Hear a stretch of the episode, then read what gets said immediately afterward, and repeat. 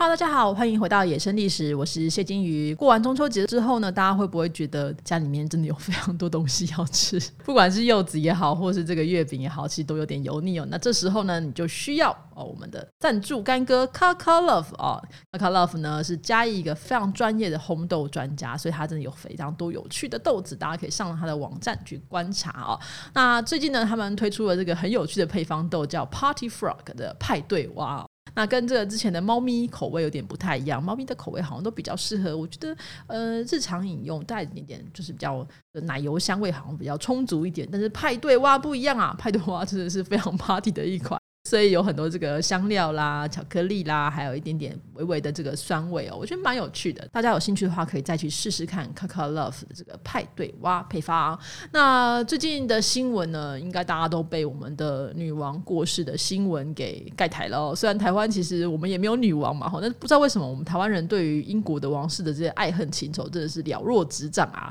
看到这个卡蜜拉出来，就会想呸他说你这死小三等等的。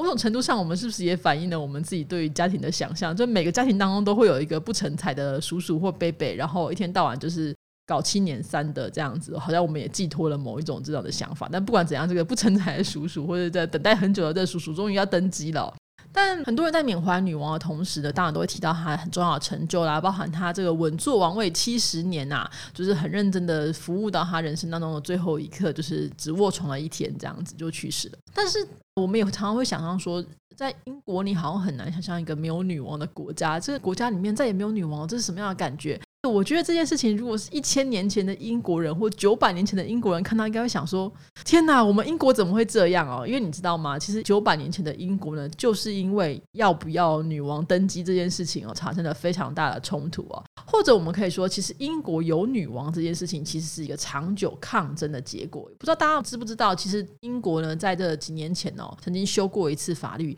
第一次呢，把王室这个继承的事情呢，从这男性继承这件事情。修改成了长嗣继承。什么叫男士继承呢？就是说，这个国王他必须要是他的男性子嗣啊来继承。所以原则上呢，国王假如说好，就像这个威廉王子好，他如果是国王的话，他的继承第一顺位就是他的大儿子，第二顺位呢是他的三儿子，然后接下来儿子都死光了，才是他的二女儿。所以这件事情对二女儿很不公平，对吧？没错。那伊丽莎白女王呢，曾经修改过这个法律呢，就把这个男士继承改成了长嗣继承。所以理论上，以威廉王子的小孩来说，就是第一顺位当然是这个大儿子，第二顺位就是二女儿，再来是这三儿子哈。所以说，原则上这个女性的地位也变得比较不一样。那从这一次的这个女王葬礼当中，我们也会发现，女王的这个长女安妮公主也开始参与非常多的像是守灵的活动。原本的守灵活动是只有男性才可以参加，公主是不可以的。但她也一样穿上了军服，而且跟她哥哥查尔斯一样站在这个前排，所以这是一个蛮重要的一个发展哦。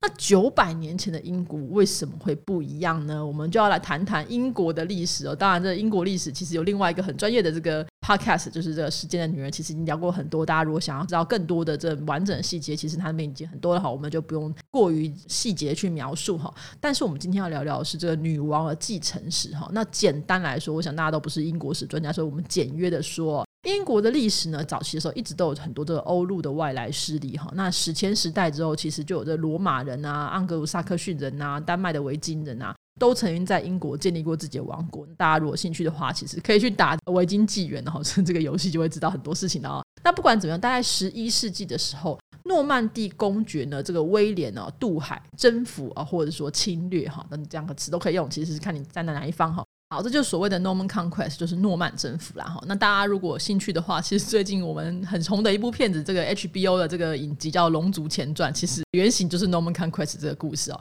简单来说呢，就是诺曼第公爵这个威廉哦渡海，所以同时征服之后呢，或侵略之后。就在英格兰建立了新的王国，所以其实呢，这个威廉的这个家族必须同时跨海统治这个英格兰跟这个诺曼底公国。那征服者威廉挂掉之后，就是由他的两个儿子分别去管理英格兰跟诺曼底。但是管英格兰儿子死掉之后呢，就是由他的小儿子，小儿子原本是没有继承权的哈，由小儿子来继承。这个小儿子就是亨利一世哦。那亨利一世在跟他们北方的苏格兰的公主呢就结婚，结婚之后生下来一儿一女。那原本上以他们的当时的法律来说，确实是儿子继承。但是儿子死掉之后，那亨利就已经没有小孩了嘛，那他也没有其他的这个男士啊，所以最后呢就指定说，那把我的女儿马蒂达马蒂达呢来指定说她来继承王位。当时马蒂达其实也跟海峡对岸的这个安茹公爵已经结婚了，所以就是由这个马蒂达来继承王位。那理论上呢，如果顺利的话，那马蒂达就是英格兰历史上最早的女王啊。她是国王的女儿，有什么问题吗？诶，这问题就在于当时还没有出现过这种事情啊，因为当时他们还是遵守的是欧陆的法律。那欧陆的法律所谓的萨利法呢，就是这个女人呢是不可以继承王国或是土地的，但是你可以继承一些动产，比如说金银财宝啦什么这些有机会。但是土地或是王国就不可能由这个马蒂达来继承哦，所以当这个亨利一世指定的时候，当时就是引起了轩然大波。可是勉强他当着国王的时候，还是把这些事情压制下去。但这老爸一死哦，就大家就是不听话了。所以以这血缘来说，跟亨利一世最近的男性呢，就是他的外甥哦。也就是马蒂达的表哥啦，所以他老爸一死呢，马蒂达的王位就被他的表哥所侵占。那长达这十几年的内战之后呢，这个马蒂达原本是赢的，当了一阵子的女王，可是很快就被打败，所以他就逃回去安茹他这个夫家去。那后来呢，这还好，这个表哥也没有后代，所以双方最后就达成一个协议，说好，我们不要打了，表哥你就当吧，当你死为止，只要你一死呢，就是以马蒂达的儿子来继承。所以这件事情大家有没有觉得也很有趣哦？那表哥说：“诶，马蒂达是女性，没有继承权。那既然是这样的话，那你的继承权的原因是因为你的母亲是亨利一世的姐妹，对吧？或是老国王的女儿，所以你的继承权也是来自于女性啊。那如果女性的继承权不算数，你也不算数，不是吗？所以这件事情就暴露了一个非常非常重要的问题哦，开始影响英格兰的这九百年历史。就第一个问题是，女人可不可以当国王？” OK，假如国王是个中性的词好了，女人可不可以当国王？第二个是女人的继承权可不可以传给她的子孙？哈，不管怎样呢，马蒂达公主的儿子呢，就是开创了英格兰历史上的第五个王朝，就是金雀花王朝，叫亨利二世，因为要跟阿公就是致敬嘛，哈。那金雀花王朝呢，传啊传啊传啊传到中间的时候，就是梅尔吉伯逊的英雄本色那个 Freedom 那个年代哦。这时候呢，在电影当中有个非常奸诈狡猾的老国王，叫爱德华一世。那这个懦弱无能的这个废物儿子是爱德华二世。然后美丽的苏菲玛索是跟梅尔吉伯逊就是在电影里面就是来了一炮之后，生下来是爱德华三世。但以上是电影说的，不是历史哦。在爱德华三世的时代呢，因为这个爱德华三世的妈妈是苏菲玛索嘛，哈，是法国的公主，所以当法国国王挂掉的时候，他就说：“哎，舅舅挂掉了，那我也可以继承法国的王位哦。”那大家觉得法国人会说 OK 啊？那你妈妈是我们的公主，你可以来继承王位吗？当然不行啊！因为呢，当时法国也还是实行萨利法，所以对于法国人来说，你写公杀会查某都是北党啊，你都一开始就不具有继承权，你的继承权会 pass 给你儿子吗？当然不存在。所以在法国的概念当中，女人是不能继承王位的，所以女人的继承权也不可以传给她的后代。因此，当英国的这个爱德华三世说“我妈是这个法国公主，所以我可以继承”的时候，在法国人就觉得就是不可能，所以就因为这个关系，所以怎么样啊？就开始了所谓的英法百年战争。OK。那时间是一三三七年到一四五三年哈，在这个过程当中呢，就是基本上英国王位还是一样是长子继承，但是反正就刚刚讲有这个女人的这个问题还是一样，女人可不可以当国王呢？在法国是不行，但是在英国曾经有过一个被指定成继承人，但是没有成功的惯例。第二个是女人可的继承权可不可以传给她的子嗣？看起来英国王室似乎觉得好像有机会哦，有可能可以考虑哈，所以这件事情就慢慢的展开了哈。在后来呢，就是英法百年战争之后，后面还有这所谓的玫瑰战争啊。这个玫瑰战争呢，其实在当时并不是叫玫瑰战争的，是因为这个莎士比亚被港下，所以才变成玫瑰战争。当时的称呼叫 Cousins War，堂表之战，因为他们全部都同一个家族哈。那不管怎样，这爱德华三世去打这英法战争啊之后呢，他的儿子就所谓的 Black Prince 黑王子，这个爱德华死于的黑死病，所以这个王位就落到他长孙这理查二世头上哦。那理查二世呢，这个同事不是很顺利，所以被他堂弟亨利四世给推翻。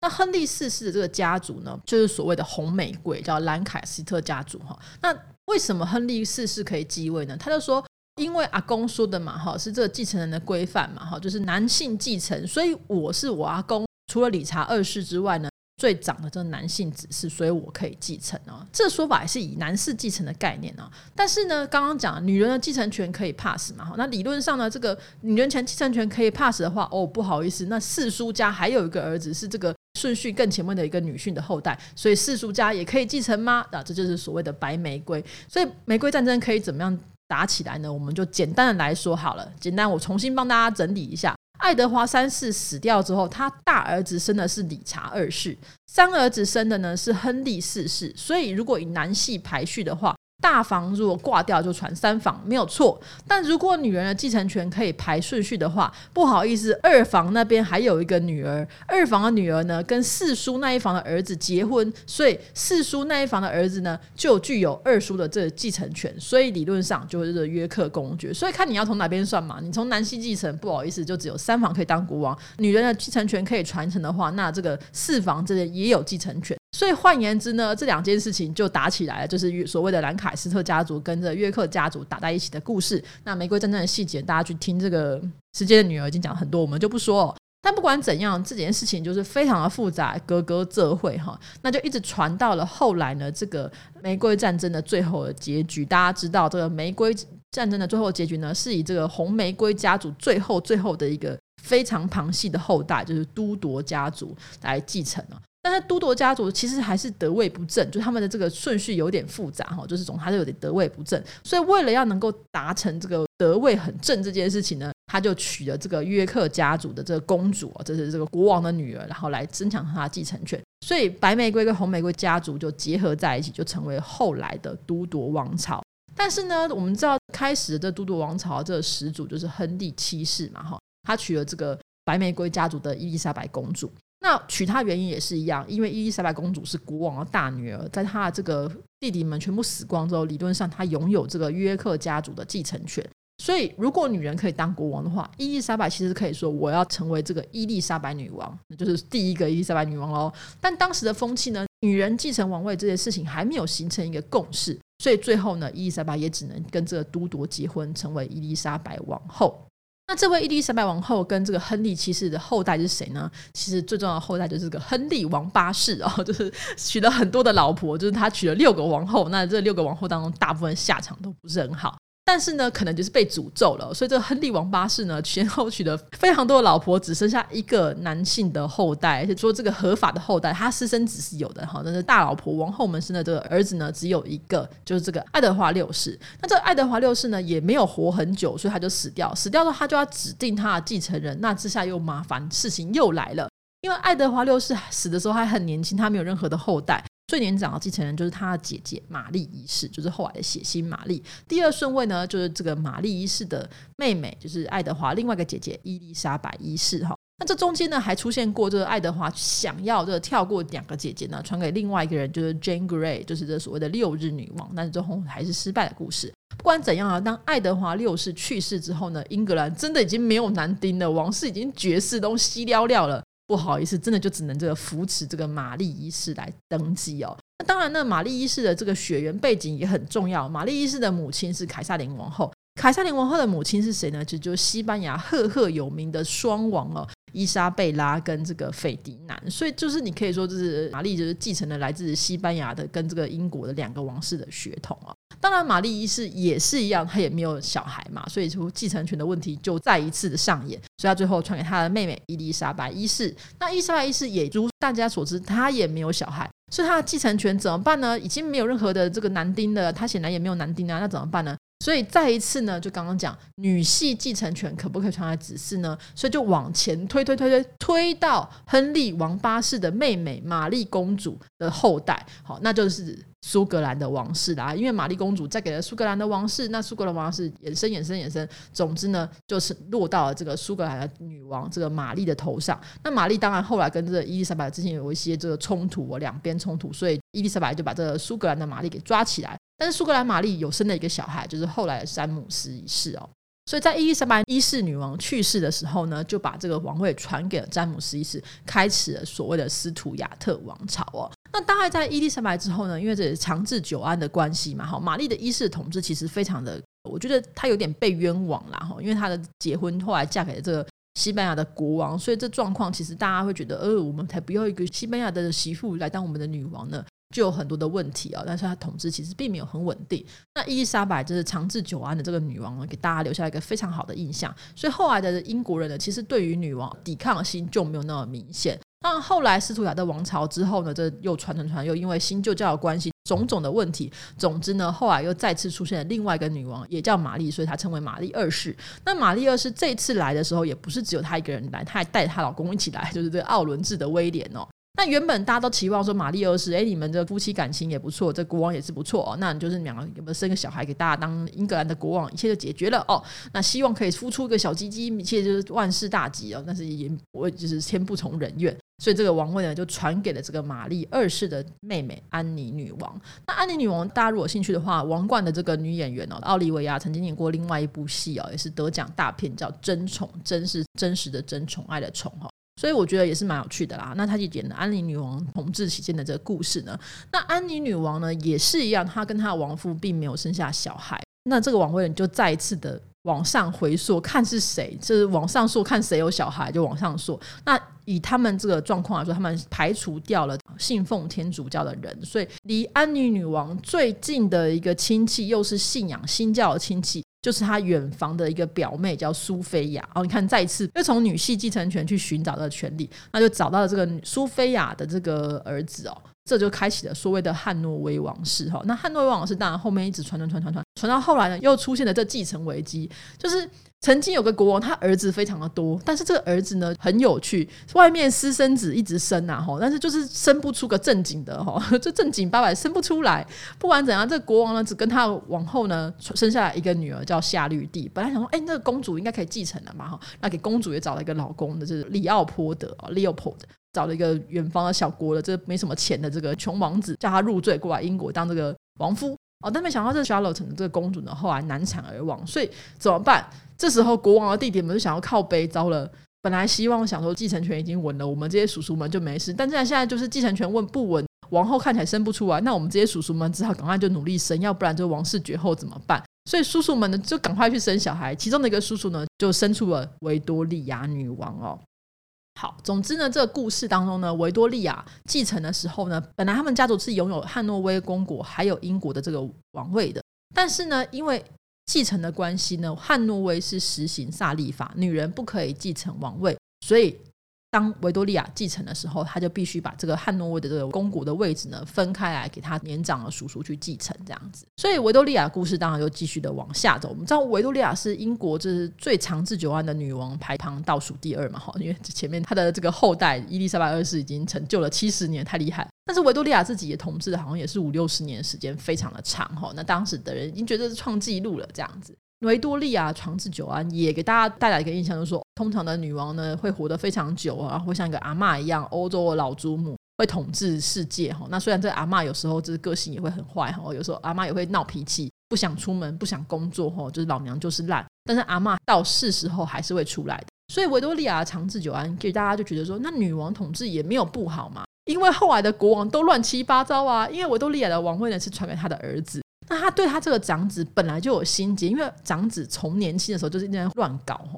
应该是爱德华，爱德华七世还是六世，我有点忘记。哈，总之不重要，反正就传给他的儿子，他很不爽。那维多利亚的儿子当然就继续传承，其中一个就是这乔治五世哈。那乔治五世其实也是个蛮认真的国王，因为他想要扭正这个老爸一天到晚疯癫浪荡的这个习气，但没想到他自己本人非常兢兢业，他又来了一个很强的儿子，这个很强的儿子就是所谓的温莎公爵嘛。哈，大家知道不爱江山爱美人。那我们在讲这个故事的时候，好像都觉得这温莎公爵非常专情。他是非常专情，他只是都专情人妻啦。因为他在这个辛普森夫人之前，其实也有好几个情妇，也都是人妻哈。那就是大家如果兴趣的话，可以去搜寻他相关的东西，其实非常的多。但不管怎样，当他这个爱上人妻这件事情真的是无法被大家所接受，所以后来退位就交给乔治六世，就是《王者之神》的男主角哈。那这乔治六世呢，也刚好他也没有儿子，那所以王位呢就传给他大女儿，就是我们的伊丽莎白二世啦。所以大家有没有听过来这九百年的简单的英国史的这个传承当中，非常重要的两件事，就是到底女人可不可以当国王？再来就是女人的继承权可不可以传给她的后代？所以整件事情其实维系了整个英国长达九百年之久啊！所以大家如果在讨论的这个过程当中，我们其实忽略掉这个女系继承的问题、女王继承的问题的时候，我们其实有时候可能无法理解这英国的核心，或是王室可以存在这么久且屹立不摇。很多人都觉得说，哎，英国不可能实行共和制的缘由，那其实就是在于他们的历史渊源当中讨论这个女王继承这件事情，其实是非常重要的。所以呢，大家有兴趣的话，我自己觉得这个英国史还是非常值得一读的啦，哈，读起来非常有趣味。那也不是只有这些王室到底谁传给谁的问题，它其实也形塑整个这个王国的思想啊，王国的历史、王国的文化。到现在，我们常常说啊，这是维多利亚时代的风格，或者说啊，这是伊丽莎白时代的风格等等的，这其实都对于我们去理解这个英国文化传承非常的重要哈。所以有没有可能还会有下个女王呢？目前看起来是没有，因为目前顺序看起来，如果没有什么意外的话，就是这个查尔斯，然后威廉，威廉的儿子是路易还是乔治？我有点忘记是谁，好像是乔治吧。那除非不幸哦，这个乔治挂掉了，那才有可能传给最近的就是夏洛特公主。当然不希望有这种事情啦，哈。那如果真的不幸的话，我觉得英国人对于女王的接受度好像还蛮高的哦。那你反观我们最近的日本，就嗯，日本你要炒一个女系天皇可以炒超久诶，一个女天皇有这么困难呐？对，你看这就是文化传承跟整个性别的这个概念，跟整个这个。国家对于女人能不能统治的一个想象哦，当然，其实你也会说，日本也曾经出现过女天皇啊，那只是明治时代之后不让女天皇出现而已。可是大家也必须理解，就是日本的女天皇其实大部分时候是用在过渡的时候，而且当时皇室是族内婚，所以很多的女天皇本身其实也是上个天皇皇后，所以这个统治其实你说过渡时期也是，但另一部分他们也已经统治被位了非常久。而且这些就是曾经建立过丰功伟业的女天皇，其实距离这个现代的日本都非常遥远。这么多年，其实日本早就已经变得很不一样了。所以，能不能出现女性的天皇，能不能让日本皇室的这个继承的过程当中有更多女性的声音呢？这其实很难说。但是，因为日本的这皇室子媳非常艰难呐、男丁非常的单薄，所以可能有一天他们也不得不去思考这样的问题哈。但不管怎样呢，这是很有趣啦。就对于我们这种没有国王、没有女王、没有这天皇了的人来说，某种程度上，共和制好像也是一种幸福，就是我们可以不用去替这些皇室担心他们生不生得出儿子哈。好，总之呢，在这个关于女王的故事呢，我们就讲到这边啦。但有兴趣的话，大家还可以去搜寻很多关于这些英国历史的资讯，其实很多，而且蛮有趣的哈。那如果有兴趣的话，想知道就是关于欧洲怎么去理解这继承，怎么去理解这些男子气概或是这些性别意识的问题呢？有一本书其实蛮有趣的，大家可以去参考，就是这个卢行言博士呢所写的这个有毒的男子气概哈。那如果兴趣的话，可以再去阅读。好，那我们今天就分享到这边啦，拜拜。